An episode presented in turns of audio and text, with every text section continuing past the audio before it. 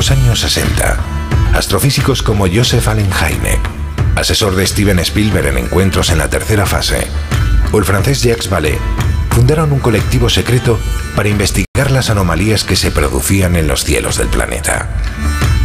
La conclusión a la que llegaron es que la ciencia, en muchos casos, no podía explicar lo que estaba sucediendo. Aquel colectivo fue conocido como el Colegio Invisible.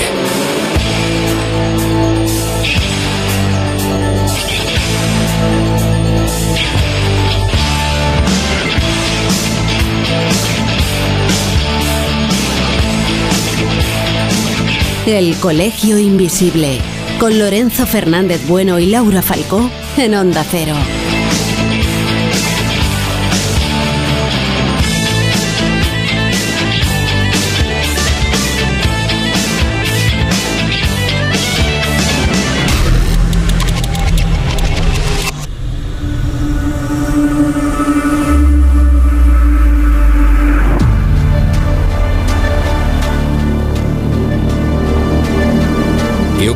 Si la arqueología pudiese demostrar que Jesús existió? ¿En qué basaría sus argumentos para defender algo así? ¿Se habrían hallado pruebas físicas de algún tipo? Y lo más importante, ¿se ha intentado en alguna ocasión? La respuesta para esta pregunta es sí.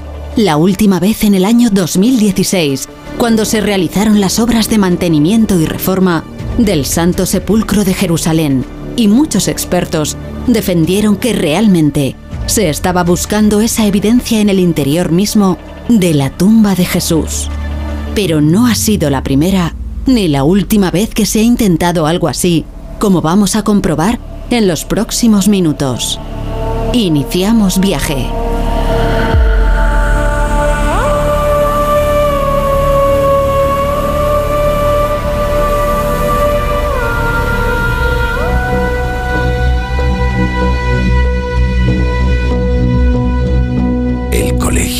El periodismo de misterio ya está aquí, en Onda Cero.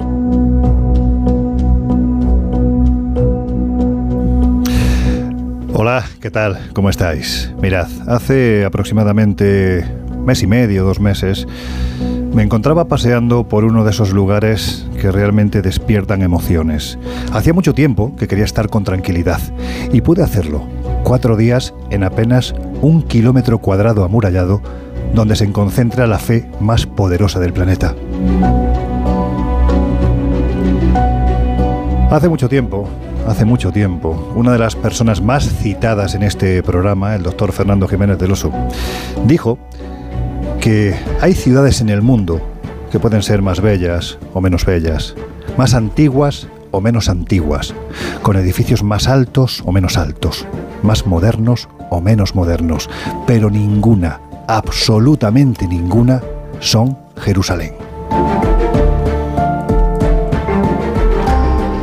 Y en ese viaje que tuve la oportunidad de, de recorrer la ciudad antigua, de noche, cuando las sombras prácticamente iluminan muy poquito la red de galerías que se mueve por este auténtico reino de los cielos. Hubo quien lo bautizó.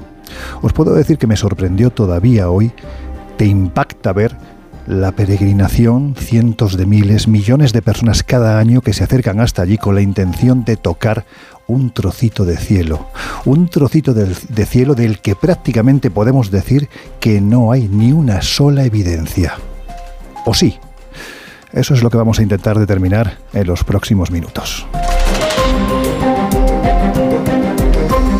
Y lo vamos a hacer dirigidos por la mejor de las manos. Miguel Jurado, desde la máquina, desde esta sala de máquinas del Colegio Invisible. Estamos en el estudio 1 de Onda Cero Radio, programa en directo. Y también, por supuesto, pues muy bien acompañado por... ¿Quién está ahí al otro lado? Esto no es una ouija. Laura Falcó desde Barcelona, ¿cómo estás? Buenas noches a todos, pues aquí deseando hablar del tema. Oye, tú has estado en, en Jerusalén. ¿Qué tiene esta ciudad que conmueve de esa forma? Yo te puedo decir, y Josep que está ahí a tu lado te puede decir, que yo lo pasé francamente mal en el Santo Sepulcro. Se me ocurrió hacer eso que suelo hacer a veces, de tocar las cosas y utilizar la psicometría. Y, y me dio prácticamente una descarga. O sea, empecé como a tener unas sensaciones muy extrañas y casi entro en trance. Así que, ¿qué quieres que te cuente yo de Jerusalén? Jesús Ortega, compañero, ¿cómo andas? Pues aquí pendiente ya de las redes sociales y el WhatsApp que hoy está especialmente activo. Vamos a abrirlo ahora, pero primero, en fin, ha citado Laura a la tercera, a la cuarta, a la primera pata de este programa. Falta la segunda. En este caso, bueno, pues puede ser tú. Yo soy Jarro, ¿cómo estás, compañero?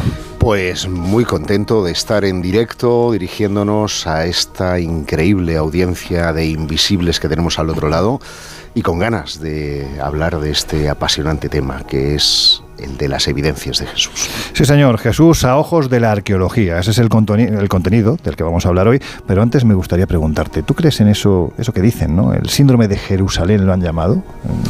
Sí, bueno, expliquemos que hay personas eh, que cuando se acercan a la ciudad santa, eh, pues enloquecen, pero enloquecen mm. en el sentido de entrar en una hiperrealidad en la que el misticismo se apodera de, ellas. Y, yo creo que es posible, es decir, eh, salvando las diferencias, mm, eh, cuando Laura puso las manos eh, fue primero en Belén y después en el Santo Sepulcro, se produjo una especie de transfiguración, eh, salvando las diferencias con Jesús de, Nazaret, obviamente. pero, pero hay personas que por su sensibilidad, por su, por su especial espiritualidad, pues pueden realizar ese tipo de conversiones eh, tan extraordinarias que, después calan en lo más profundo de su ser. ¿no? sabemos qué tiene este sitio, pero yo os puedo decir que la última vez que he estado con un grupo querido, querido grupo de amigos, a los que mando un abrazo muy fuerte, pudieron ver cuando llegamos, atardeciendo, eh, coronamos la Universidad Hebrea y nos situamos en ese punto donde se ve perfectamente todo lo que es el Monte Moria, con la cúpula de la roca, la cúpula dorada, la ciudad antigua, cayendo el sol, y a mí se me escaparon las lágrimas, y no es una cuestión de creencia, no tiene nada que ver con la fe, ese sitio tiene algo, algo que hace que desde hace milenios las principales religiones monoteístas se estén peleando por un trozo de piedra. Tú sabes cómo le llamaban en la Edad Media, ¿no? ¿Cómo? El axis mundi, era el eje en torno al cual la Tierra giraba. Y algo debe de haber de eso, porque desde luego eh, convergen fe, converge religión, pero converge sobre todo historia. Y los que estamos aquí, muchos de los que nos escuchan, somos apasionados de la historia. Y es parte de lo que vamos a hablar en los próximos minutos, ahora que estamos a puntito, a puntito, a puntito de iniciar, algunos vais a iniciar el periodo vacacional, llega la Semana Santa y por eso hemos querido enfocar el programa de hoy tocando esto, Jesús a ojos de la arqueología. Pero el otro Jesús nos tiene que contar cuáles son las vías que abrimos a partir de ahora para que vosotros, quienes estáis al otro lado de estos micrófonos, podáis contactar, opinar, decirnos lo que queráis. Pues sí, hoy haré yo arqueología de, redes buscando mensajes, aunque hoy va a ser sencillo porque, insisto, ¿no? parece que las redes están ya muy, muy activas. Ya saben todos y todos los invisibles que nos pueden buscar en Twitter e Instagram como arroba coleinvisibleoc también en Facebook, nuestra página oficial, el Colegio Invisible en Onda Cero, y a través de esas redes sociales, ahora recordamos el WhatsApp, con el hashtag coleinvisibleoc pues estaremos muy pendientes de sus mensajes, preguntas, opiniones. De hecho, pues si queréis leemos ya algunos de esos mensajes de, de, WhatsApp que pueden enviar al 628 985 161 con el prefijo 34 si escriben desde fuera de España. Ya hay muchos, porque además hoy hay sorteo, habrá que, recordarlo. Y entre esos muchos mensajes nos dicen, buenas noches, somos más de media fábrica los que os seguimos desde Aerotecnic Sevilla. No nos perdemos un programa, tremendo contenido. Saludos. Un abrazo para ellos. También nos dicen buenas tardes, mi nombre es Carlos, eh, vivo en Gran Canaria y mis días libres voy a pescar por la noche a mi zona favorita. Es una zona militar y si te ven te echan por lo que lo hago de, de noche. Está a unos 4 kilómetros del camino de piedras y muy apartado. La semana pasada, mientras pescaba con flotador luminoso, escuché un chapoteo, como si algo hubiese caído al mar. Alumbré con mi linterna y casi seguro que lo que vi era un tentáculo como rojizo de un calamar enorme a unos 50-60 metros de la costa. Esa zona es muy profunda y estoy seguro de lo que vi. Mi esposa y ahora ustedes son los únicos que lo saben. Un abrazo de un fiel oyente. Pues nada, lo vamos a guardar en secreto. Pero efectivamente Josep, estas cosas raras que pasan que... Bueno, estoy fascinado con este, con este comunicante porque yo no sabía que habían calamares gigantes en Canarias, pero... Bueno, ya hemos hecho algunos programas de los bichejos de las profundidades, pues mira, aquí puede haber una, una, sorpresa. Tuvimos aquí, de hecho, a nuestros queridos amigos de Volcán Producciones, hace tiempo Transglobe Films, que llevaron a cabo esa operación Kraken buscando precisamente el calamar gigante en las aguas profundas del norte de España, concretamente en aguas de, de Asturias. Pero ya que has citado en este teléfono, bueno, pues eh, quienes nos dejéis mensajes a partir de ahora, lo hemos abierto hace un día en redes sociales, pues vais a optar a que a lo largo de esta noche podráis llevaros uno de los dos libros que vamos a sortear de El Colegio Invisible, ese libro que hemos hecho entre los cuatro que nos encontramos en esta mesa. Hoy sorteamos dos para todos aquellos que mandéis un mensaje como este que vamos a escuchar. Muy buenas, eh, bueno, me llamo Daniel, ah, soy de San Quirze del Vallés entonces yo eh, no está mucho al caso, pero eh, sí que hace cosa de 11 años recibí una visita de... era talmente, parecía una, mujer. Entonces eh, yo habitualmente me levantaba más cansado de lo habitual, ¿vale? Y esa noche como que la percibí y la vi. Entonces ella se abalanzó sobre mí, yo me acuerdo perfectamente que me levanté de la cama, la cogí del cuello y estuvimos eh, como forjeceando un par de minutos. Y cuando ella ya se dio cuenta que no podía hacer nada conmigo, desapareció. Y yo caí de la cama rendido, sudando. Pero a mí me caían unas gotas de sudor tremendas.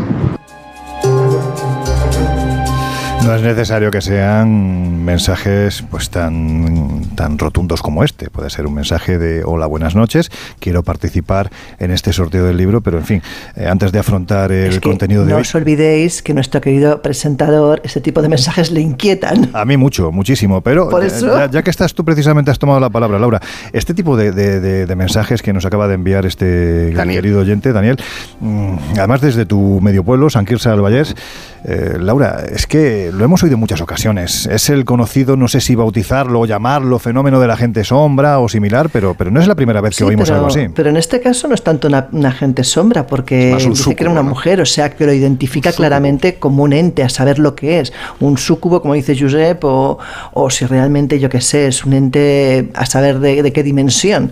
Pero no creo que sea precisamente sombra, por cómo lo describe.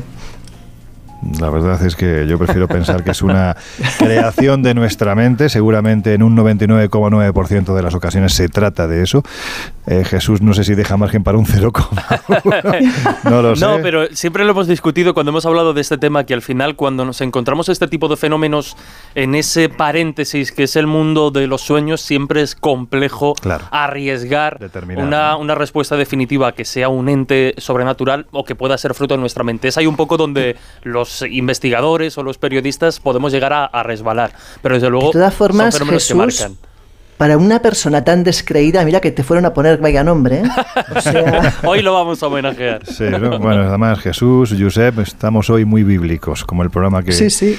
como el programa que vamos a empezar ya mismo. Y ya que estamos hablando de arqueología bíblica y estamos hablando de la posibilidad de que haya evidencias, que se hayan encontrado o que se estén buscando evidencias de la existencia ni más ni menos que de Jesús de Nazaret, Laura, yo creo que lo primero es recordar cómo es ese lugar donde él está enterrado, el Santo Sepulcro, mm, y más concretamente el que es el centro neurálgico de este templo, el edículo. ¿Esto qué es?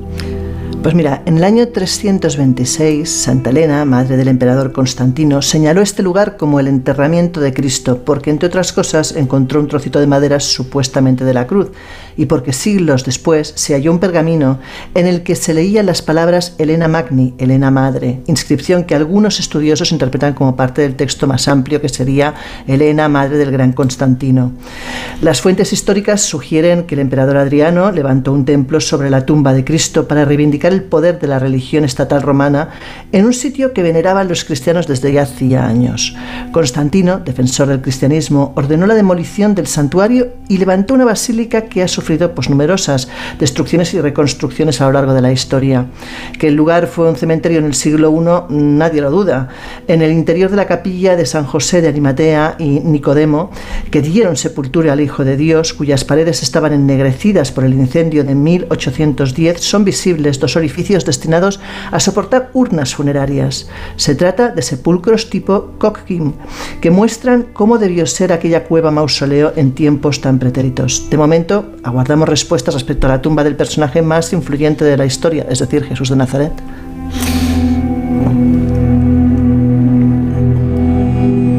Desde luego, desde luego estamos hablando de, yo creo que la persona que ha marcado, sin lugar a dudas, de una forma tremendamente contundente los últimos 2000 años. Hay que decir que además dentro de este, santo, de este santo sepulcro se encuentra lo que se conoce como el edículo. Estamos hablando de una construcción que tenemos que remontar al año 1555, cuando el padre franciscano Bonifacio de Ragusa podemos decir que era lo más parecido a una especie de guardián ¿no? de, de, este lugar tan santo, conseguía permiso ni más ni menos que de Solimán el Magnífico para restaurarlo pues, prácticamente por completo, ya que estamos hablando de que databa de la época de las cruzadas y se encontraba Laura en un estado verdaderamente deplorable, ¿verdad? Efectivamente, de hecho los franciscanos se dedicaron a excavar en el templete donde aseguraron hallar parte del antiguo enterramiento de Constantino. Pero lo interesante es que sobre la tumba de Cristo se encontró un trozo de madera que se dividió en tres partes. Una fue enviada al Papa Pío IV, otra al emperador Carlos I de España y V de Alemania y la tercera pues se conserva en la custodia franciscana de Jerusalén. No fue el único hallazgo que realmente mm, eh, sobrecogió a los de allí reunidos. En su Liber eh, de Pereni Culti Terrae Sanctae, 1577, Bonifacio Sí, sí, lo he dicho bien, ¿eh? no te quejes, ¿eh? Sí, sí, por una vez que, que, no la cago me tienes que interrumpir. Pero bueno, sigamos. Te decía, pues en este texto Bonifacio explica que también hallaron en la roca sobre la que presuntamente yació el cuerpo sin vida de Cristo unos frescos que se desintegraron al entrar en contacto con el aire. De hecho, el relato no puede ser más elocuente. Dice lo siguiente, se ofreció a nuestros ojos el sepulcro del santo, de, eh, perdón, del Señor de modo claro excavado en la roca. En el mismo representados dos ángeles, uno de ellos con una inscripción que decía ha resucitado, no está aquí, mientras que el otro, eh, mientras que el otro señalaba el sepulcro y proclamaba he aquí el lugar donde fue depositado. Bueno, eh, esto fue restaurado, como comentabas tú, y se colocó sobre él una cúpula de estilo renacentista que perduró hasta 1808, cuando un misterioso incendio pues destruyó prácticamente todo el Santo Sepulcro. Estamos hablando, estamos hablando de un lugar que cuando accedes, eh, sobre todo al atardecer, ¿no? cuando ya el turista prácticamente se ha ido, se queda el sitio solitario, te puedes encontrar escenas que a mí particularmente me han recordado casi casi a películas ya célebres como El Señor de los Anillos. ¿no? Ves a las diferentes confesiones que hay dentro del Santo Sepulcro hoy en día, estamos hablando de armenios, ortodoxos, coptos, cristianos, católicos quiero decir, son todos cristianos, cada uno con su ropaje, con su ritual, con su ceremonia, paseando por el interior de este lugar con la intención de satisfacer al Creador, en definitiva de estar más cerca de aquel que fue allí enterrado y que posteriormente supuestamente resucitó. Bueno, pues hay que decir que en este lugar Jesús se producen escenas a veces que no son tan divinas, vamos a decirlo así. Además, son bastante comunes en mayor o menor o menor grado y estas escenas muchas veces se, se, producen debido a un reparto, vamos a llamarlo así, entre comillas, de, del espacio que se hace de Santo Sepulcro entre diferentes tipos de, de, creencias, digamos, aunque todos pertenecen la mayoría al cristianismo, pero mm. son varias ramas. Tendríamos a los católicos romanos, a los ortodoxos griegos, a los ortodoxos armenios, a los ortodoxos sirios, a los coptos y a los etíopes. Y aunque hoy que son los más antiguos, los etíopes. Son, es el protocristianismo. Y, y, a los que se les ha mandado un poco a la, a la azotea. Que y donde flipas. Es donde están los pobres, pero tú te metes directamente por la zona más pobre del Santo Sepulcro, el exterior, y bajas por esa escalera estrechita y ves las ceremonias y los vestidos, cómo, cómo están en este interior de, de este lugar, el, el propio ambiente que respiras, y te puedo asegurar que es una auténtica pasada. Entre otras cosas, se les ha ido quitando espacio a los etíopes porque, claro, un edificio un lugar con tanta historia, pues podemos imaginar que ha pasado por todo. Incendios, terremotos, revueltas, reconstrucciones por manos de diferentes credos y creencias. Y entre esas cosas, entre estos incendios parece ser que se perdió mucha documentación que avalaba el espacio que debían ocupar los etíopes y al final al no poder demostrarlo de alguna manera, pues se les ha ido, efectivamente, se ha ido restando espacio. Pero como decimos, por irnos a esto que, nos interesa, eh, hay que pasar, hay que avanzar mucho en la historia del Santo Sepulcro, nos tenemos que ir hasta mediados del siglo XIV cuando el llamado, en este caso cuando el gobierno otomano establece el llamado Statu Quo. ¿Qué es esto? Pues un documento que lo que hacía era eh, establecer la división del usufructo y las responsabilidades del templo y obligaba también, entre otras cosas, precisamente a que cualquier cambio que se quisiera llevar a cabo tenía que ser decidido por unanimidad por los seis grupos cristianos que ya hemos citado. Como podéis imaginar, esto genera y ha generado a lo largo de los siglos tensiones de, todo tipo hasta para mm. mover el más mínimo mueble. De hecho, quizá un ejemplo bastante gráfico y representativo que muestra esto de las disputas es la famosa escalera que podemos ver prácticamente a la entrada del templo, se puede, se puede avistar, y lleva ahí sin moverse, salvo alguna vez que la han robado, la han devuelto pasadas las semanas es al final, pues es muy difícil que una escalera de ese tipo no se mueva unos milímetros, ¿no? Pero lo cierto es que técnicamente no se puede mover porque está entre dos franjas divididas entre estos grupos cristianos y si uno la mueve estaría rompiendo la ley que obliga a decidir por una Pues lleva ahí desde 1757. Efectivamente, lleva muchísimos, muchísimos años. Pero eh, quiero decir, si, si esta escalera se, se moviese o uno decide hacer la broma de si está en el Santo Sepulcro moverla, puede generar un conflicto. Y a veces han llegado a las, a las manos, por ejemplo, una pelea de tantas que podríamos recordar, que, que, se puso bastante violento, hubo heridos, tuvo lugar en 2002 cuando un monje copto estaba precisamente sentado en una silla en la azotea quejándose de que los monjes etíopes habían tomado la, la, la, azotea, ¿no? Pues lo que hizo fue, estaba al sol, este señor este monje copto, y decidió mover la silla ligeramente a la zona de, de, la sombra. Pero claro, como la silla se considera propiedad conjunta de las seis órdenes religiosas, y dado que lo había movido sin pedir ningún tipo de voto ni unanimidad, lo que hizo fue que, que, la movió sin la aprobación de las otras cinco, ¿no? Pues esto fue considerada una violación del acuerdo y de verdad se pueden ver imágenes todavía y se puede buscar la referencia en medios de comunicación, empezaron a pegarse a, puñetazos, sí, pero esto pasa con bastante frecuencia. Por ejemplo, en 2008 también los monjes armenios estaban celebrando pues una misa y uno, un monje griego de la otra comunidad también quiso participar. Bueno, pues esto se vio de malas formas y también a puñetazos. Madre mía, madre mía, de verdad. Eh, el reino de los cielos a veces se comporta de una forma bastante peculiar.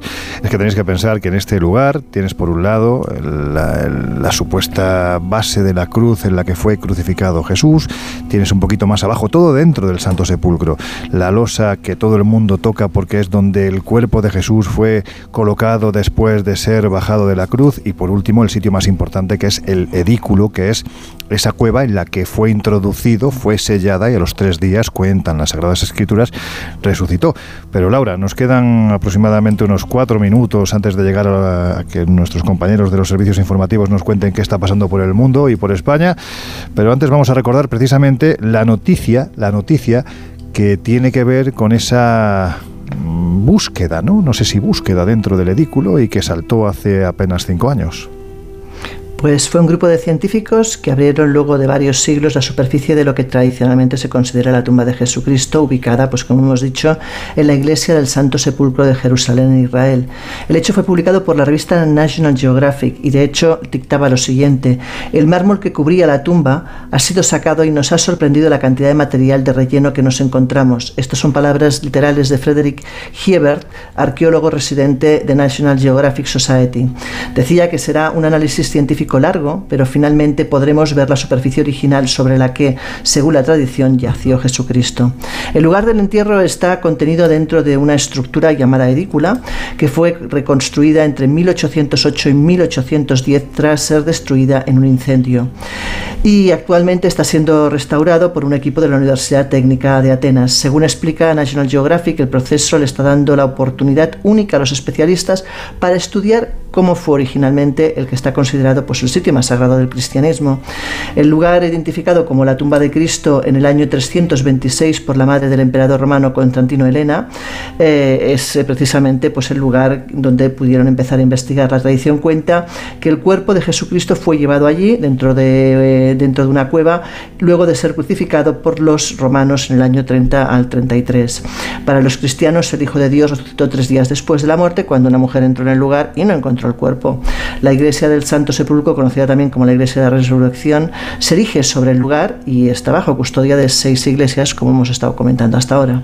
Bueno, pues esto es lo que decía textualmente la noticia que se publicó en su momento, National Geographic.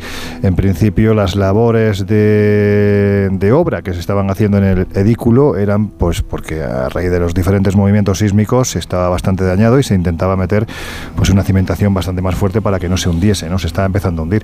Eh, quitaron esa losa de mármol, como ha comentado Laura, que se encontraba sobre la piedra supuestamente original en la que fue colocado el cuerpo de Jesús, protegido por esa supuesta sábana santa que en Turín. Por lo tanto, eh, al levantar esa losa, si aceptamos que toda esta historia fue real, pues ahí estaba precisamente la piedra madre, la piedra original sobre la que fue depositado el cuerpo de Jesús de Nazaret.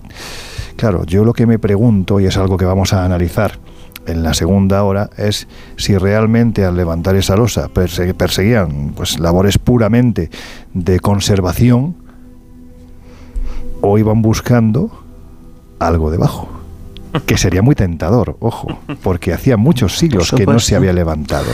Es que es eso lo que se hizo, no hay otra no hay, no hay otra historia. De hecho, dediqué un reportaje que fue portada en la revista Año Cero en 2017 a ese asunto porque me recordaba poderosamente a, la misma operación que hizo National Geographic con las famosas portezuelas de la Gran Pirámide de Giza.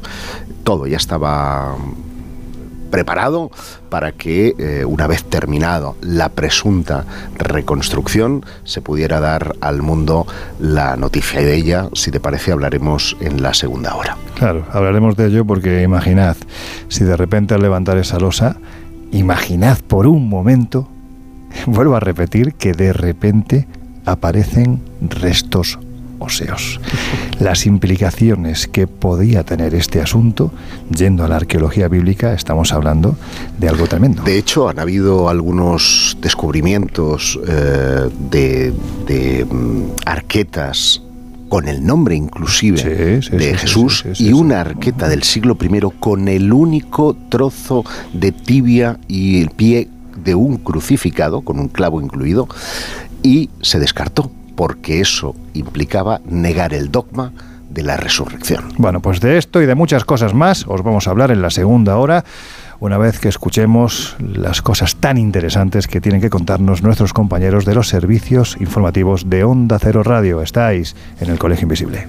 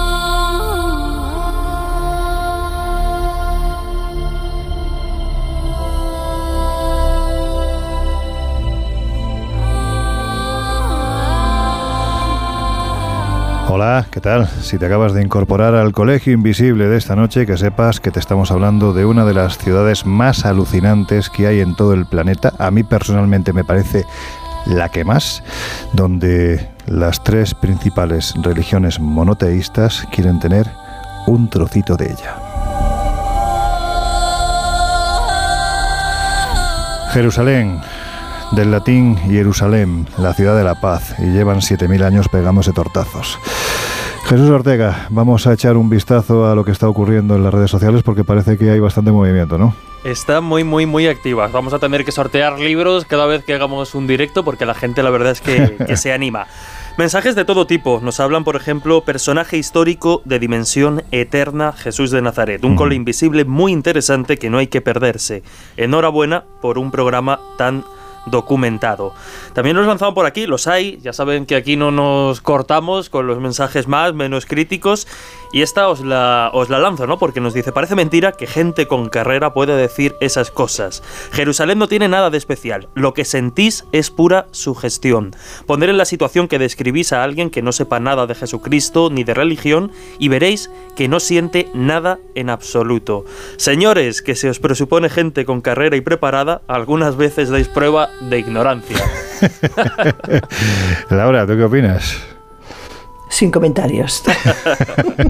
Pues, pues yo pienso que no es verdad. Eh, algo, algo hay y, y la mejor prueba es que eh, puedes ir de cualquier otra confesión que no tenga que ser Mm. cristiana ni musulmana y vas a notar algo especial. Y quienes sufren el síndrome de Jerusalén no son solo los cristianos, lo sufren todas las confesiones. Eh, y es un brote psicótico que te hace poner una sábana, sentirte místico. Eh, por lo tanto, algo especial hay. Otra Hombre, cosa es que digo, no yo- podamos medirlo o no podamos, Claro. eh, digamos, o pesarlo científicamente, pero algo hay. Yo, yo os diría una cosa, aparte de todo. O sea, yo en mi caso, por ejemplo, nunca he sido demasiado practicante. O sea, tengo mis creencias, pero tampoco te creas que soy una persona especialmente devota. Y sin embargo, reconozco que se me ocurrió hacer el experimento. Y bueno, y Josep, que estaba delante, sabe que un poco más me caigo desplomada.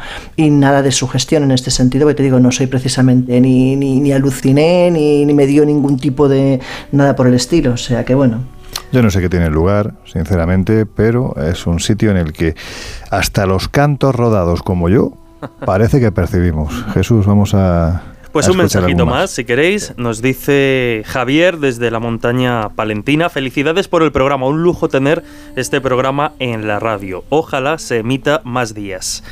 Y de este tipo nos están llegando muchos casos. Nos cuentan también un caso que podríamos analizar en profundidad de un accidente en el año eh, 92 que tuvo, pues en este caso a nuestro oyente, varios días en coma, varios días en cama y donde cuenta que tuvo una de esas tantas experiencias que suceden en este tipo de, de accidentes que podríamos catalogar entre, bueno, dentro de esas experiencias al final de la vida donde se englobarían también las ECM, las experiencias cercanas a, a lo a la muerte. Teníamos que hacer algún directo en el que estuviera con nosotros el doctor Miguel Ángel Pertierra, que sin Sí, lugar a dudas es la persona que más y mejor ha investigado este asunto precisamente a raíz de una experiencia que él mismo tuvo después de un accidente. Lleva intentando buscar respuestas y deberíamos de tener al doctor Miguel Ángel Pertierra con nosotros y, y someterlo a, a las preguntas, porque estará encantado a las preguntas de los oyentes, ¿verdad? Desde luego. Y yo creo que también se, se generaría mucha, mucha Sí, pregunta y mucha sí. interacción, seguro. Pues un mensaje más, en este caso de, de Luis, que dice que nos descubrió hace tan solo un par de meses, que además fue de casualidad y que desde entonces no ha dejado de escucharnos. Felicidades por hacer estos programas tan interesantes y educativos. De hecho, dice que hoy es la primera vez que nos escucha en directo. Eh, Luis, la casualidad no existe. Esto siempre es por algo. ¿Te parece que recordemos el número de teléfono para Por que nos supuesto. dejen... El número de teléfono de WhatsApp es el 628-985-161 con el prefijo 34 si escribís desde fuera de España. Y también estamos muy pendientes de Twitter e Instagram, donde nos pueden seguir como arroba coleinvisibleoc y utilizar el hashtag coleinvisibleoc también para estar en contacto y formular preguntas, opiniones, sugerencias, en fin.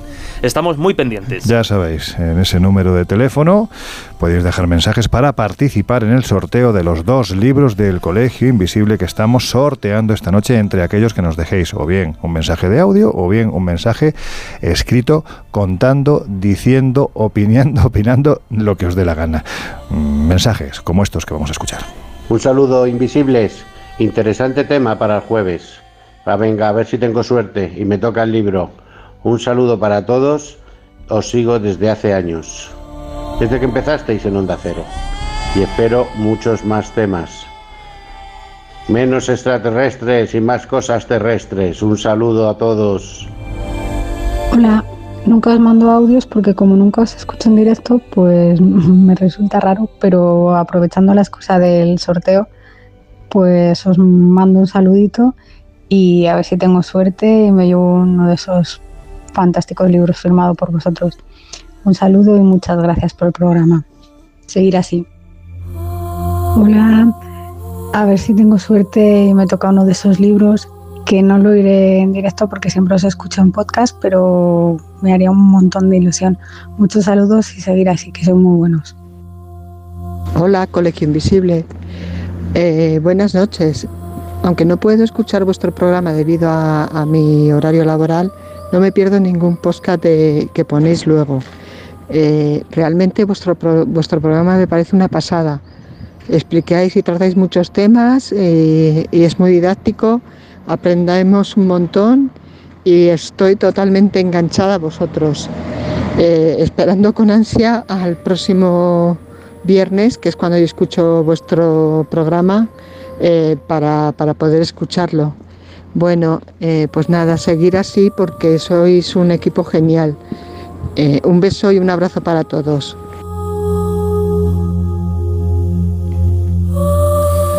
Nos habíamos quedado al final de la primera hora hablando de esa noticia, nos comentaba Laura Falcó, lo que se hizo a partir del año 2016-2017. No era la primera vez, por cierto, que se hacía algo parecido en el interior del edículo, lo que sería prácticamente la tumba, si aceptamos que Jesús fue enterrado, pues esta sería la tumba oficial. Bueno, pues hay que decir que ahora profundizaremos un poquito más en cómo se desarrolló esa operación por parte de los arqueólogos. Vamos a intentar elucubrar, porque aquí en este equipo somos muy de elucubrar sobre lo que realmente buscaban, si es que buscaban algo, pero antes hay que decir, Josep, que el edículo, el Santo Sepulcro, no es la única tumba de Jesús. Sí es la oficial, pero no es la única que hay no solo en Israel, sino prácticamente podemos decir que en partes insospechadas del mundo, ¿no? Hay por lo menos ocho, pero vamos a acotar, ¿eh? nos vamos a las no, no, más Es que si no nos podemos ir y dejar a Josep solo. No, sobre todo porque además entonces tendríamos que admitir que hubo ocho Jesús de Nazaret, ¿no? Bueno, la, historia, como veréis, de todas ellas es un poco similar. ¿eh? dentro de las más heterodoxas, seguramente eh, la, más interesante es la que ubica la tumba de Jesús en Cachemira. Esa teoría sostiene que Jesús no habría muerto en la cruz, sino que una vez curado de las heridas causadas por la crucifixión, pues habría huido precisamente hacia Oriente. Y los budistas, musulmanes, hindúes y cristianos veneran hoy en Cachemira la tumba de un santo profeta que lleva por nombre Yusafat y que traducido sería Jesús el captador. Lo identifican con Jesús de Nazaret y eso es gracias a un libro que escribió mi buen amigo eh, Andreas Faber-Kaiser en 1976, fíjate si ha llovido, y que fue un bestseller de la época, que se llamaba eh, Jesús eh, vivió y murió en Cachemira, donde recoge textos y leyendas cachemires en los que se indica que Yusafat, este Jesús, habrían no solo supervivido, sino que, o sobrevivido, mejor dicho, sino que además habría eh, tenido hijos con una mujer llamada María. Lo dejamos. Sabes un detalle muy curioso. Yo tuve la oportunidad hace ya unos años de ir eh, precisamente en un equipo de rodaje a esta zona del norte de Pakistán y de la India, lo que es Cachemira, que es esa zona por la que prácticamente cada mañana se saludan lanzando salvas, en ocasiones otro tipo de proyectiles, ¿no? Entre la India y Pakistán. Es un conflicto encubierto del que se habla muy poquito, pero que está ahí muy latente, ¿no? Y todo por esta tierra, por Cachemira. Bueno, pues tuvimos la oportunidad de ir a la tumba, al Esrinagar se llama, eh, en cuyo interior está eh, Santo Isaac, que es la figura que ellos veneran como uno de sus santos principales, eh, y al que identifican como Jesús el Nazareno. Pero es curioso porque hay una piedra justo a los pies de la tumba que representa las heridas con las que este hombre llegó una vez salió de su tierra natal y fue allí donde se había ocultado una de las doce tribus de, Israel, por eso es por lo que acudió supuestamente a este lugar, y en esa piedra lo que hay representadas son las heridas de los pies. Y es muy curioso, es muy curioso ver esos pies atravesados por el clavo de cuatro puntas, por el nervio mediano, exactamente como hacían los romanos y no como representaba el arte, especialmente a partir del, del Renacimiento. Correcto, correcto. El lugar más exótico, sin duda, eh, está en Japón, eh, tal como nos cuenta Jacques Bergier en un libro que se llama El libro del misterio. Eh, da un dato eh, referente a un antiguo documento redactado por Yandai Monji y en él se dice que en los años ocultos y desconocidos de la vida de, Jesús, ya sabéis que hay de una los los 30, por eso digo, pues habría estado nada más y nada menos que en la provincia de Etsuchu, eh, que está en el actual distrito de Toyama. Y allí aprendió las enseñanzas durante 11 años, de manera que cuando regresa a Jerusalén ya ha, sido instruido nada menos que en Japón. Este extraño, en Japón, no Japón, este extraño documento correspondería al testamento de Jesús, eh, que habría sido descubierto en 1935 por Hiromaro Tachenki y eh, se llama Tachenki. Que era, que, era, jugador de baloncesto, ¿no? Tachenki. Y en él se menciona que en la antigua Erai eh, es el lugar elegido para ser la tumba de Jesús, el lugar de reposo del Mesías. De hecho, la repercusión de este documento hizo que el gobierno chino prohibiera, eh, perdón, japonés, prohibiera su divulgación, llegando hasta nuestros días eh, tras muchas vicisitudes. Una que ya hemos referido. Es verdad que te añado una cosita porque es muy interesante porque los japoneses, que dicen que es el pueblo más honesto de todo el planeta, son tan honestos incluso en este caso, por cierto, hay que decir que a esta tumba cada año van 30, 40 mil personas en peregrinación convencidos de que ahí está enterrado Jesús de Nazaret. Pero es curioso porque justo a su lado está enterrado su hermano, Y además dicen que efectivamente se encontró un resto óseo que demostraba que allí había estado enterrado esta, este familiar de Jesús. Una oreja. iba a decir un término muy taurino, pero lo dejamos. Eh, uno de los sitios eh, que seguro nos apasiona a todos es el Monte Cardú. La oh, tumba de Dios, 1996, un libro em, bueno, muy interesante, hoy día ya muy desfasado en cuanto a datos, sostiene precisamente dos teorías. Una, eh, que mm, en ese monte, Cardú, que está a 5 kilómetros del mítico pueblo de Rennes-le-Château, estaría la tumba de Jesús.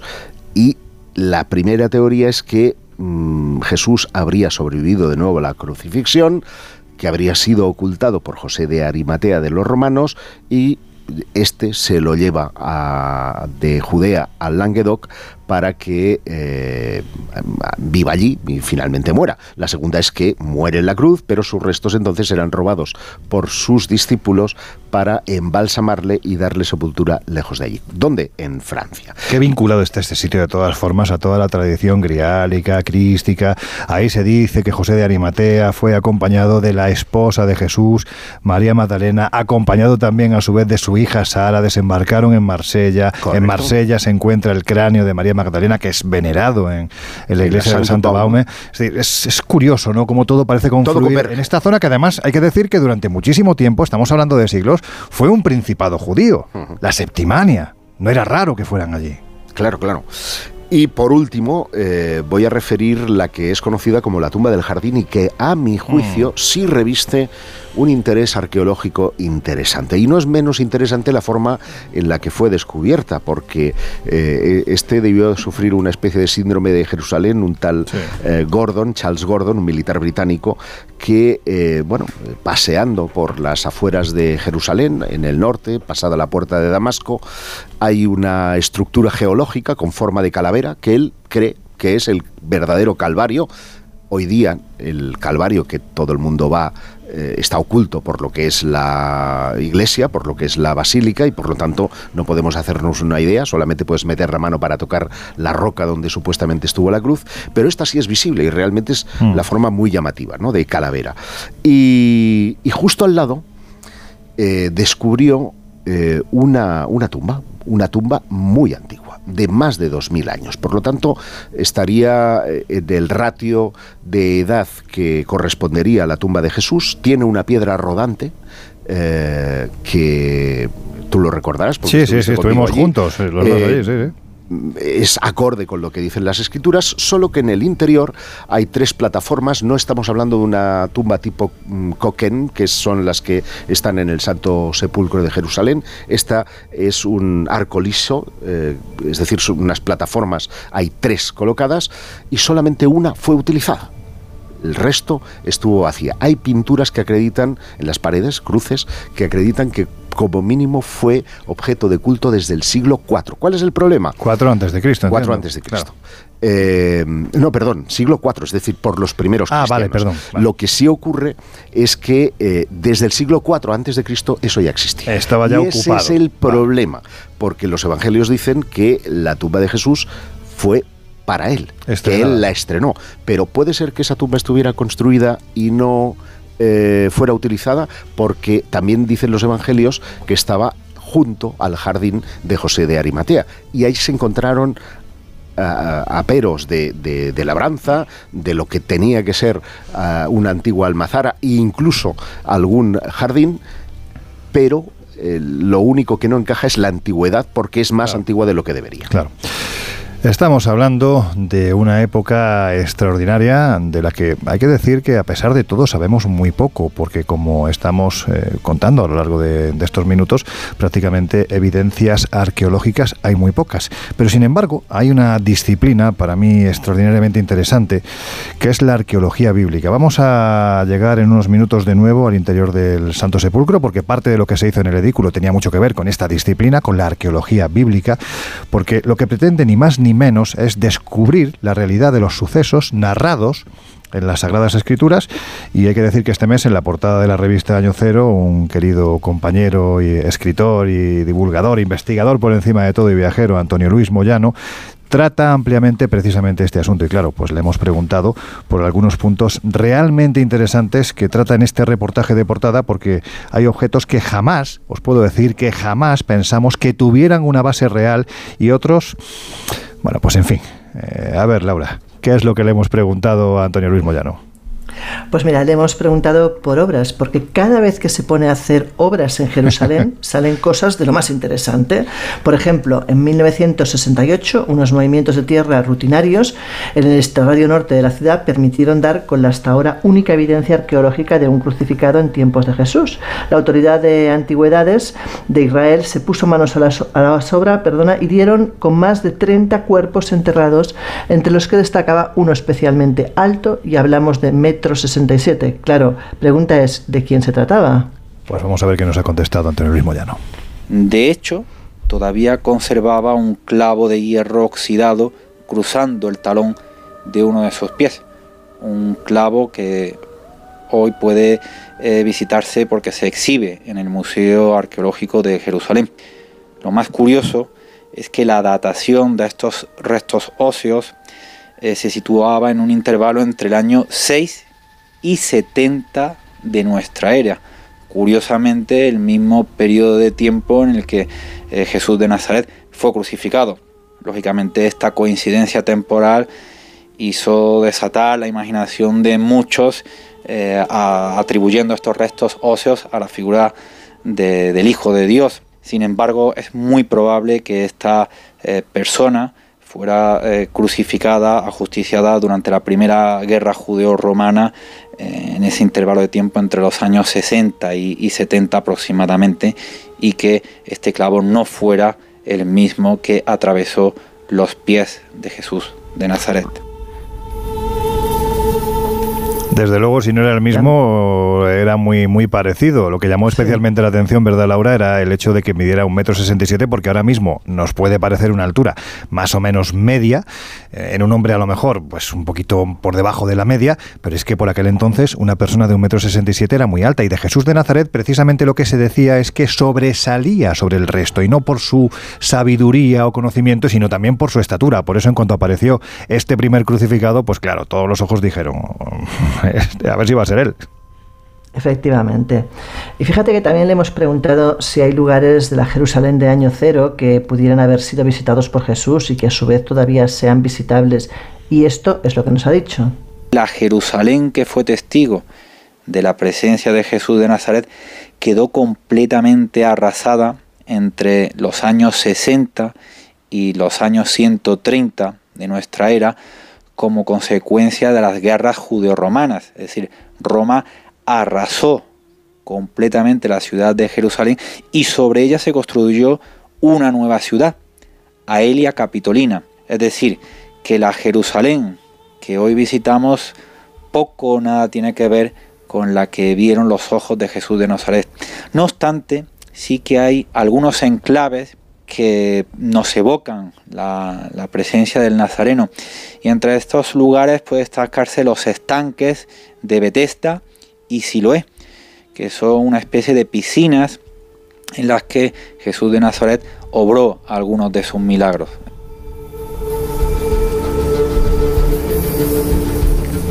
Esto lo que viene es a cimentar, en cierto modo, la creencia de que estamos pisando lugares que dan a entender que existieron y existieron aquellos personajes que los que los ocuparon, ¿no? como por ejemplo son la, piscina de Bethesda y de, y de Siloé.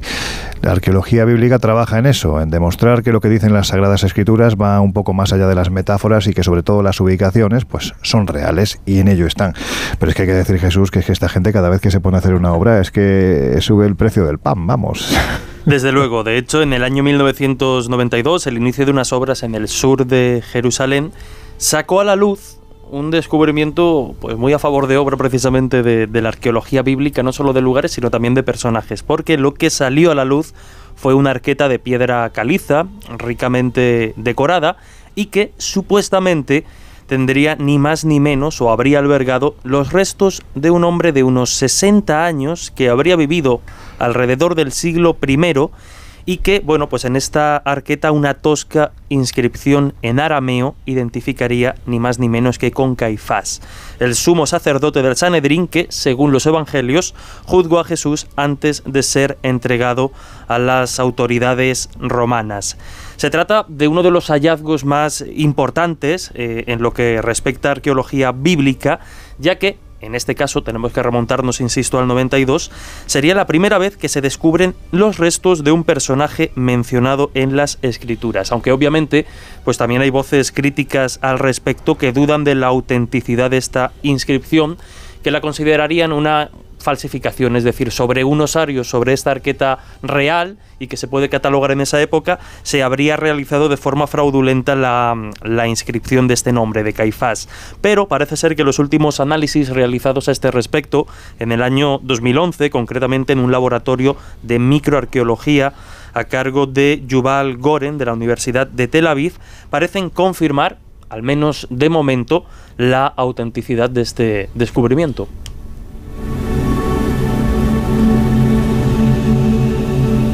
Laura, vamos a seguir con nuestro invitado, con Antonio Luis Moyano, porque otro de esos extremos verdaderamente interesantes que se están investigando desde el punto de vista arqueológico es el lugar donde pudo nacer Jesús de Nazaret. Y da la sensación de que Belén, bueno, pues hace ya mucho tiempo que lo han descartado, ¿no? Así es, pero para hablar de esos posibles lugares de nacimiento, pues le hemos vuelto a preguntar a él. Si te parece, le vamos a escuchar. Jesús de Nazaret no nació en Belén.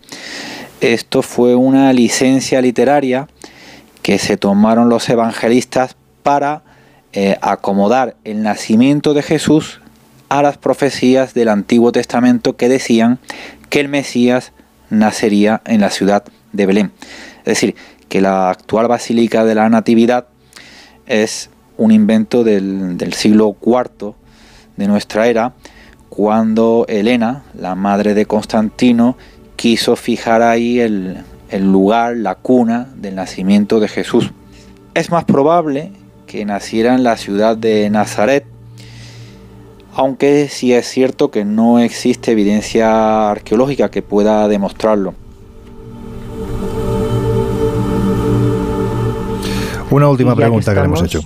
Te iba a decir, y ya que estamos, pues también le hemos preguntado por un hallazgo verdaderamente importante que se produjo hace un año durante una sequía que asoló la región de Galilea, que recordemos era donde vivía Pedro, y en cuyo mar pescaba. Fue a mediados de los años 80 cuando precisamente una sequía hizo descender el nivel de, las aguas del, del lago Tiberíades y permitió emerger una modesta embarcación que fue datada precisamente de la época de Jesús de Nazaret. Esta embarcación, que probablemente por fuera de uno de los muchos pescadores que navegaban en aquellas aguas en, eh, los primeros años de nuestra era, pues es la que se exhibe actualmente en Israel, bautizándola como la barca de San Pedro. El Colegio Invisible, los jueves de una y media a tres de la madrugada en Onda Cero.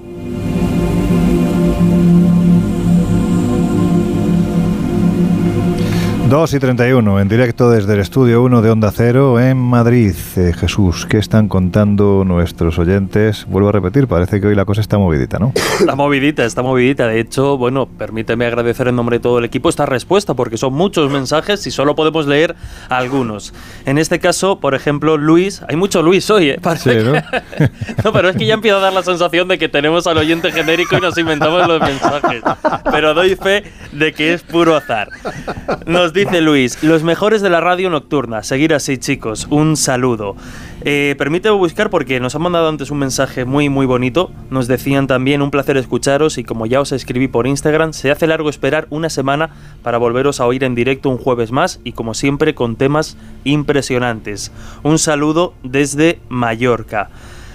Permíteme, porque ya digo, se me ha ido uno de estos. tú mientras buscas. Lo he visto, lo he visto, yo he visto, lo he visto, pongo otro libro más en juego. Venga. ¿Tres? Ya son tres. Venga, Toma ya, pero bueno. Oye, lo van a agradecer porque, porque son muchos. y en este caso, fijaros, ¿no? Porque nos dice Pilar, mi experiencia en el Santo Sepulcro fue. Yo veía a la gente que se hacía fotos en un lugar cercano al sepulcro, yo fui, hice lo mismo y era poner la mano en lo que parecía un agujero. En el mismo momento me sentí fatal y al salir a la explanada me eché a llorar. Luego me dijeron que ese sitio donde yo había puesto la mano fue donde Jesús había sido crucificado. O sea, una experiencia. Eso es lo que me pasó a mí. Efectivamente. Sí, pero a ti te pasó donde, donde se puso posteriormente el cuerpo de Jesús, que es justo la, losa de color rosa que hay al entrar. Sensación, la sensación, ah, la sensación te refieres. o sea, las ganas de llorar, esa especie como de, de, de, sobrecarga sin saber a qué respondía. Sí, ella la sensación la, refiere en la, en la, parte alta del Santo Sepulcro, hay que subir por unas escaleras bastante pronunciadas y ahí está pues un trozo de madera clavada en un, mm. en un pedrusco donde supuestamente pues sería la base ¿no? de, de, de donde se crucificó a Jesús. De hecho, un poquito más abajo hay otro cuarto donde está la grieta que supuestamente corresponde a la piedra madre que se rompió después del terremoto que se produce una vez crucificado. Por lo tanto, vemos que, en fin, que es que está todo concentrado en este, en este lugar. Más mensajes, Emilio Márquez a través de WhatsApp, recordamos 628-985-161, nos dice buenas noches Colegio Invisible, gracias por hacer buena radio. Normalmente os sigo en podcast, hoy en directo, por lo que puedo participar en el sorteo. Estoy ahorrando para ir con vosotros a algún viaje de esos maravillosos que organizáis y nos saludo desde la Sierra de Huelva. Pues un abrazo muy fuerte para todos los que estáis ahí al otro lado de estos micrófonos acompañándonos en esta madrugada, en esta investigación que estamos realizando a la parte más arqueológica de lo que nos cuentan las Sagradas Escrituras, intentando dilucidar si realmente Jesús de Nazaret existió, que todo parece indicar que sí, y si hay evidencias, evidencias científicas que demuestren que, que así fue. Y habíamos estado durante la primera media hora sobre todo y parte del comienzo de esta segunda hora hablando de esa investigación que se desarrolló a partir del año 2016-2017 por parte de National Geographic. Y yo os había hecho una pregunta. Ellos lo que hicieron fue quitar esa losa de mármol con una cruz que recubría la piedra supuestamente original sobre la que se situó el cuerpo de Jesús tapado por esa sábana santa durante tres días y posteriormente, bueno, pues quedó solo la sábana santa porque Jesús desapareció, resucitó. Esto es lo que nos cuentan las Sagradas Escrituras. Pero, claro, yo lo que os pregunto a vosotros, ¿pensáis que cuando National Geographic o la gente que estaba intentando cimentar el edículo para que no se hundiese, realmente no buscaban, aunque fuera en lo más profundo de su interior, saber si allí había un cadáver? Es una pregunta...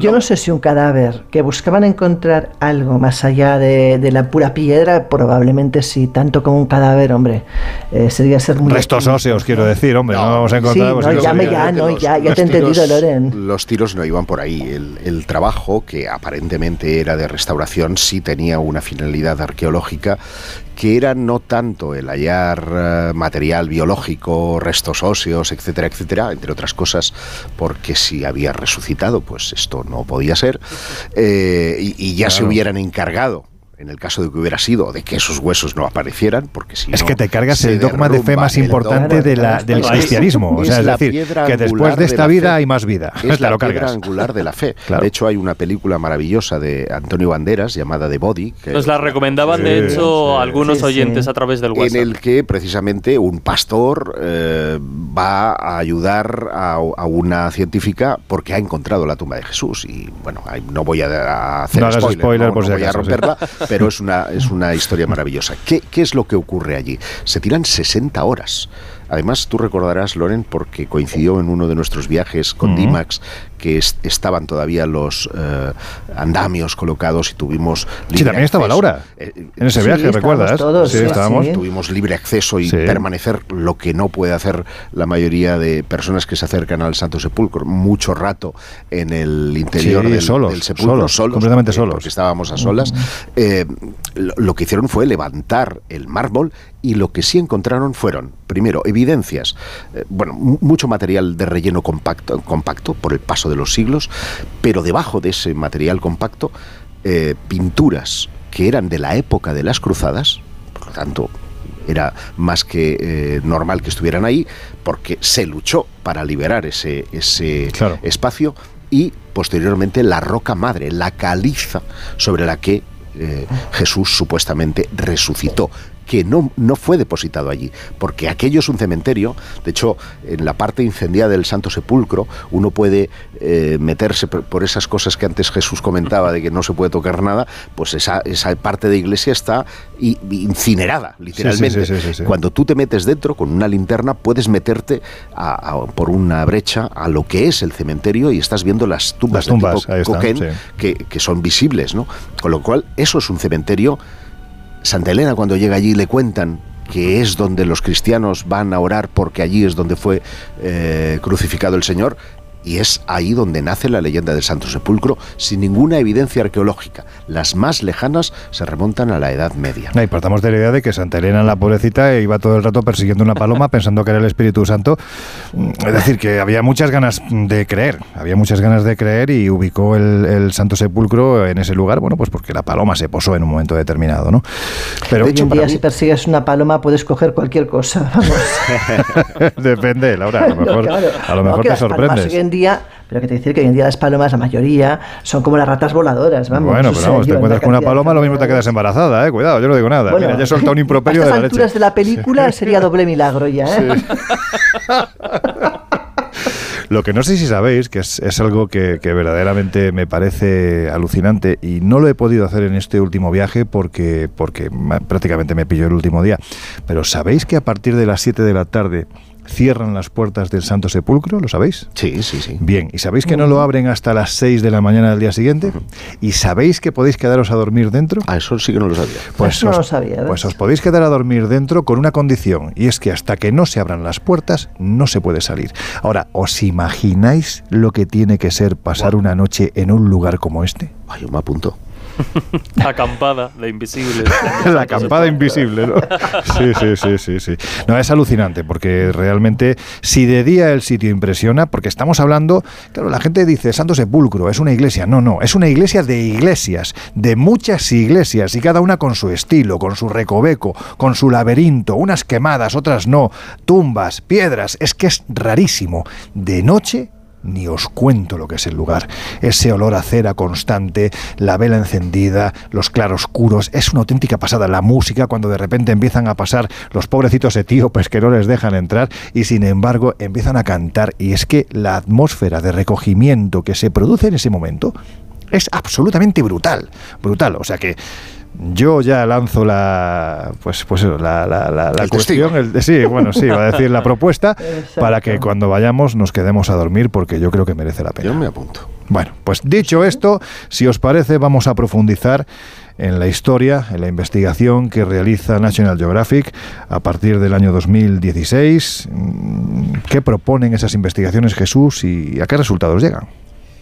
Pues hay tesis bastante llamativas a este, a este respecto, pero lo cierto es que, bueno, las conclusiones de, del estudio como tal no acaban de ser eh, claras. No obstante, eh, Yéndonos a otra, a otra cuestión, como podrían ser, por ejemplo, las, las teorías más alocadas o más conspiranoicas dentro de la figura de, de Jesús, como dices, hay autores como Dorothy Mile Murdoch que, escribiendo bajo un seudónimo, un libro que además está traducido al, al castellano como La conspiración de, de Cristo, eh, lo que nos habla es que la forma de morir y de renacer eh, bueno, pues eh, coincidiría mucho con el destino de algunos dioses como el griego Prometeo o el Atis de, Frigia, que fue crucificado en un árbol y resucitado al tercer día. O sea que todo está inventado, vamos.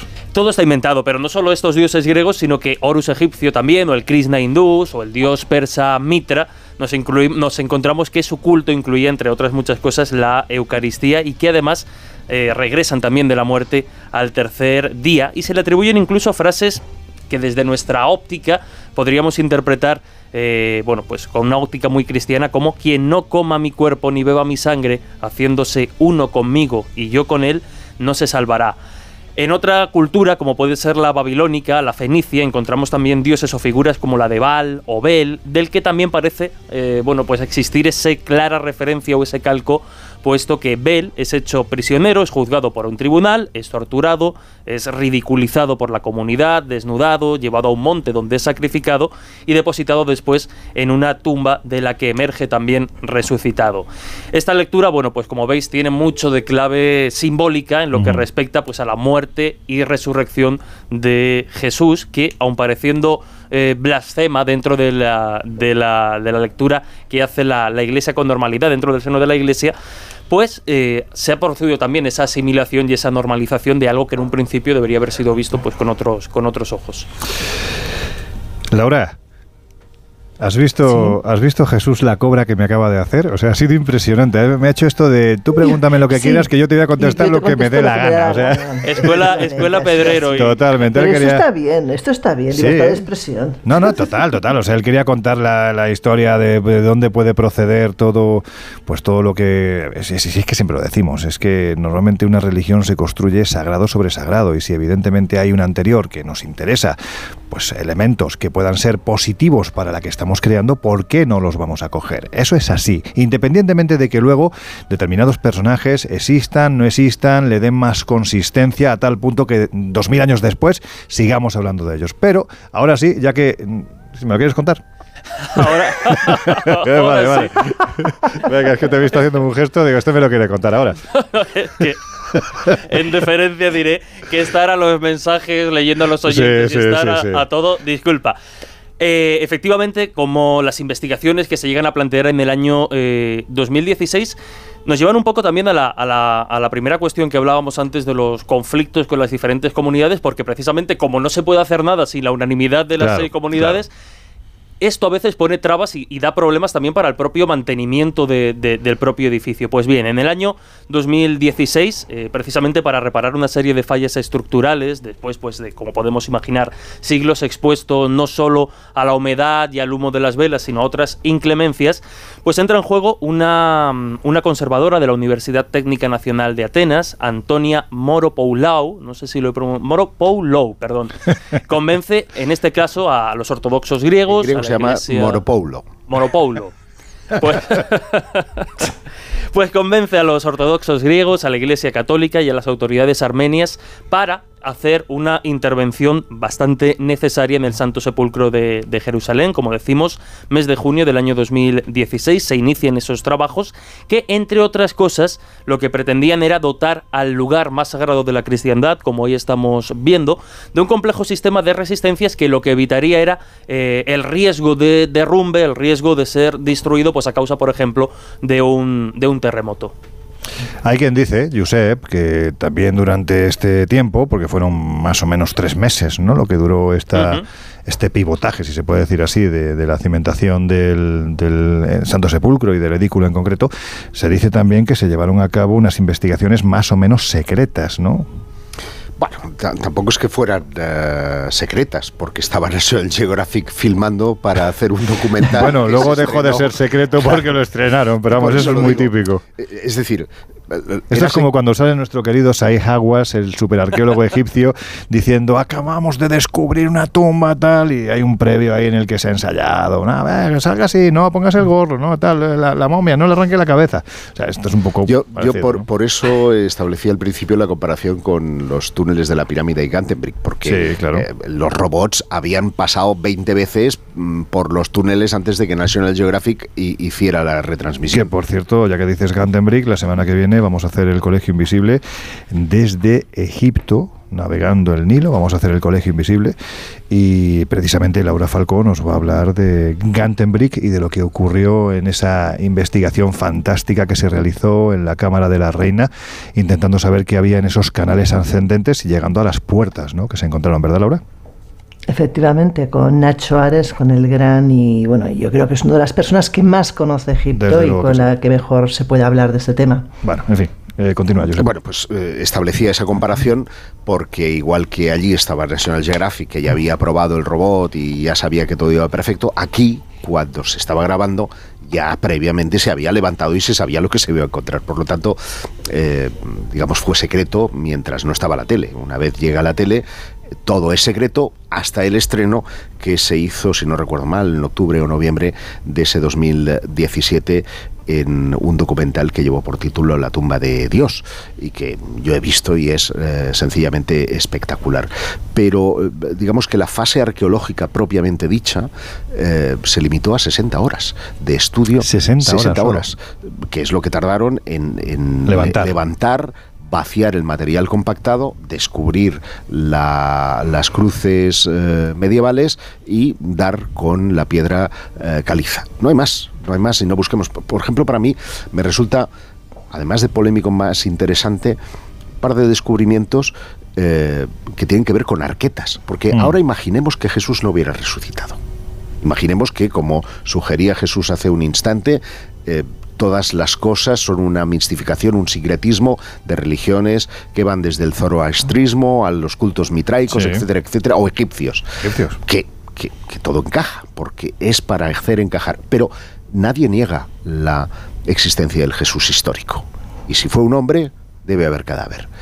Y han habido varios descubrimientos a lo largo de la historia que sí han sido silenciados y alguno de ellos llegó a juicio, como el que voy a referir muy brevemente, que es el, eh, un osario de apenas 50 centímetros de largo por 27 y medio de ancho, que fue, estaba en posesión de Oded Golan, un coleccionista de antigüedades, y en el año 2002 estalla la, noticia en la revista Arqueología Bíblica de que se ha encontrado un osario de caliza del siglo I con una inscripción que dice en arameo Jacobo, es decir, Santiago, hijo de José, hermano de Jesús.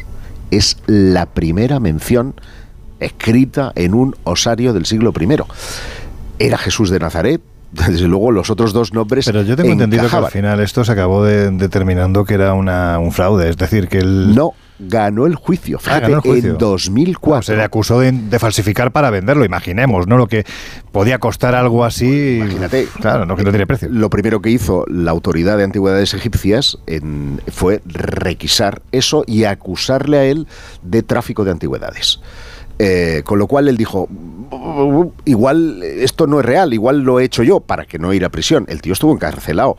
En 2004 eh, se hizo el juicio penal que ganó eh, literalmente dice la sentencia que no se habían encontrado indicios definitivos de que la inscripción hubiera sido falsa, por lo tanto ahí sigue la polémica y en 2013 la o sea, el Ministerio de Antigüedades le devolvió el osario. Es decir, ahora mismo el osario está en posesión de Odette Golan, que ya no tiene antecedentes penales por falsificación, sino que la arqueta puede ser real. Bueno, pues cuando son las 2 y 50 minutos de la madrugada, afrontamos ya los últimos minutos del Colegio Invisible de hoy.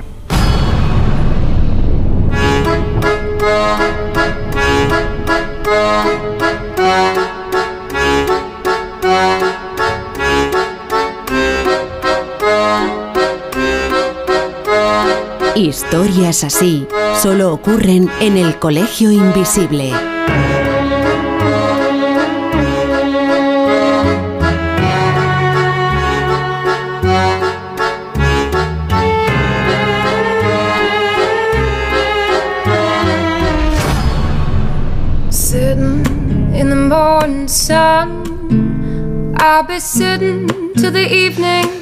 Qué bonita es esta música, ¿verdad, Laura?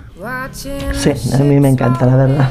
Además ya viene anunciando que nos quedan apenas nueve minutillos en los que, si os parece, vamos a hacer una rueda de reflexiones muy rápida para saber también, antes de cerrar el Colegio Invisible de hoy, qué es lo que siguen contando nuestros queridos oyentes.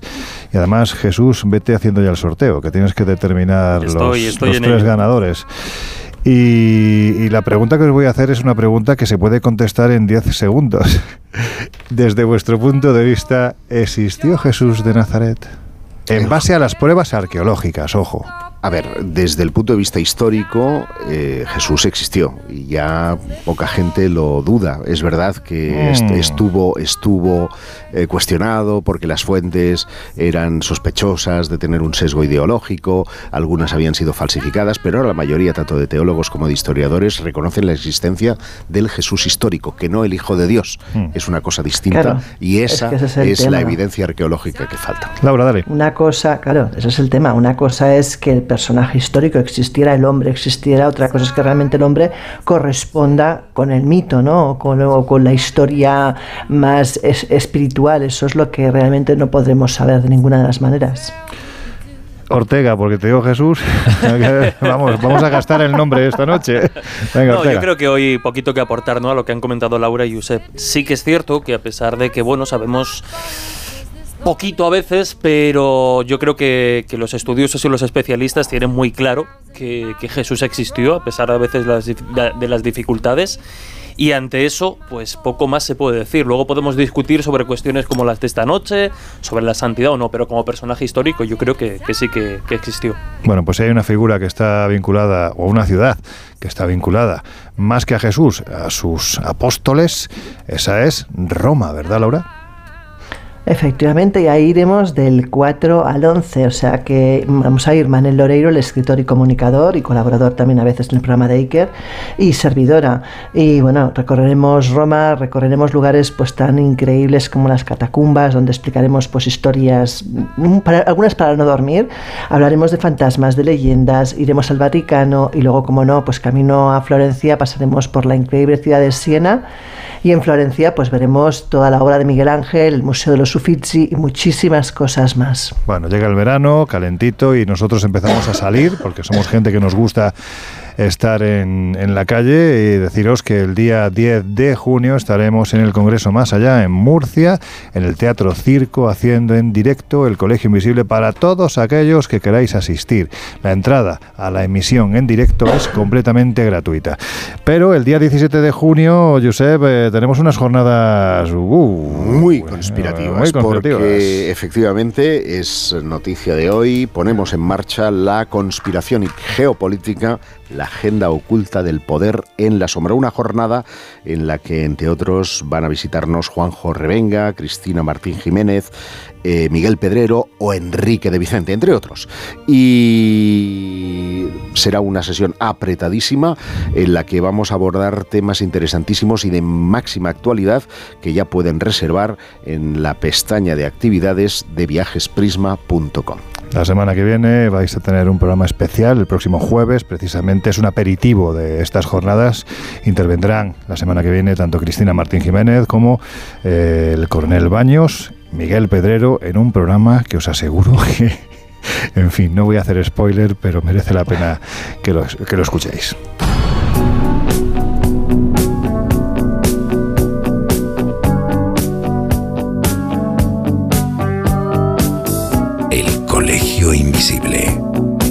Con Lorenzo Fernández Bueno y Laura Falcó. En Onda Cero.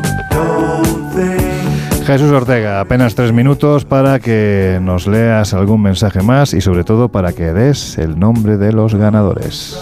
Pues leemos algunos de estos mensajes, muchísimos que han llegado hoy a nuestro número de WhatsApp. Uno de ellos, por ejemplo, nos dice buenas noches, es la primera vez que escucho vuestro programa y estoy totalmente sorprendido. Lo que me he estado perdiendo. Enhorabuena y desde hoy tenéis a un seguidor más. Interesante lo que estoy escuchando. Gracias y un saludo desde Cádiz. Pues si te quieres poner al día, que sepas que hay 161 colgados en onda0.es y en las diferentes plataformas. En fin, de estos tres años, casi ya tres años que llevamos en Onda Cero. Nos dicen también, sois los mejores, me alegráis todas las noches de trabajo y me gustaría, porque entiendo que hoy se ha quedado un poco pendiente y es buen tema, me gustaría que hablaseis algún día de la famosa tumba perdida de Jesús. Gracias y seguir así. Bueno, hoy hemos dado retazos, Sí. pero es un tema que se puede recuperar. Nos dicen también, buenas noches, invisibles, tema muy interesante. La verdad es que yo no me creo nada de nada de lo referente a Jesús. Creo que son todo invenciones que se han ido haciendo a través de la historia. Escuchando el programa desde la habitación de un hospital, estoy de acompañante. Ya podía durar un rato más para que se me hiciera la noche más, más corta. Pues oye, mandarle también muchos ánimos. Sí, claro a que sí. este Muchos ánimos y muchas gracias por estar ahí. También nos dicen buenas noches, eh, chicos, soy Juan Manuel y es una gozada escucharos y en especial con un tema tan interesante. Estaremos bien atentos. Un saludo desde Alcalá de Henares. Ganadores. Ganadores, pues eh, vamos a dar los nombres, aunque nosotros, como nos han comunicado a través de WhatsApp, les responderemos ahora mismo para que lo tengan claro, pero los Y ganadores, para que nos manden también la dirección y demás. efectivamente, serían Juan Pedro, que es uno de los mensajes que nos han escrito. No digas Luis porque... No, porque si no vas a estar muy cantoso. Claro, claro, claro. Otro sería María del Carmen Sánchez, que también nos ha escrito un mensajito. Y Paco Morales, porque al final, como hemos ampliado a tres, serían Sí. los tres ganadores del sorteo de esta semana. E inmediatamente, yo ahora mismo que terminemos, les escribo para tener sus datos y hacerles el envío de este ejemplares, de estos ejemplares del libro El Colegio Invisible, cuanto antes. Bueno, pues enhorabuena a los ganadores. Firmados. Muchas. Sí, claro. Y bueno, eh, van a ir firmados y casi, casi diría que besados y todo. O sea que con olor a colonia. Pero Tampoco bueno. hace falta que pongas muestras físicas. ¿eh? Nada, nada, nada. O sea, agradecer a todos los que han participado y por supuesto es una iniciativa que en siguientes directos volveremos a retomar porque la respuesta ha sido verdaderamente sorprendente. Así que muchísimas gracias, queridos y queridas invisibles que estáis al otro lado de estos micrófonos. Ya llega la hora de despedirse, por desgracia. Nos quedaríamos aquí cienes y cienes de horas, pero esto se acaba. Así que, Laura Falcó, la semana que viene un poquito más y polémico para flipar la semana que viene. Completamente polémico. Y nada, os- nos vemos la semana que viene. Jesús Ortega, que ha sido un placer, compañero. A ti mañana te escuchan también en Radio Castilla-La Mancha, El Dragón Invisible, a partir de las 12. Eso es, un fuerte abrazo. Hasta la próxima. Yo soy Jarro, pues, pues eso. Nos vemos en Egipto. Voy a preparar Sí. eh, maletas y la próxima semana estaremos aquí en- no, iba a decir en directo, no, en Onda Cero, Sí. en el Colegio Invisible. Estaremos en el Nilo haciendo el colegio invisible para todos y todas los que queréis estar con nosotros. Al otro lado de las. de la Claro, porque todos y todas en el barco a lo mejor no cabemos. bueno, muchas gracias, querido Miguel Jurado, por haber llevado hoy fantásticamente bien este pequeño caos que nos montamos en este programa viajero. También quiero acordarme de Jesús Ramos, que nos ha dejado hoy el estudio, que es una auténtica maravilla. Qué bonito con, con este, con estas pantallas, en fin, con estos pupitres un tanto siniestros, pero que, bueno, se identifican bastante con lo que es este programa. Y a vosotros ya os dejamos en la compañía del gran José Luis Salas, de su fantástico equipo y de sus no sonoras. Nosotros volvemos a abrir las puertas del Colegio Invisible dentro de siete días, desde Egipto, desde el país de los misterios. Hasta entonces, por favor, que seáis muy, pero que muy felices.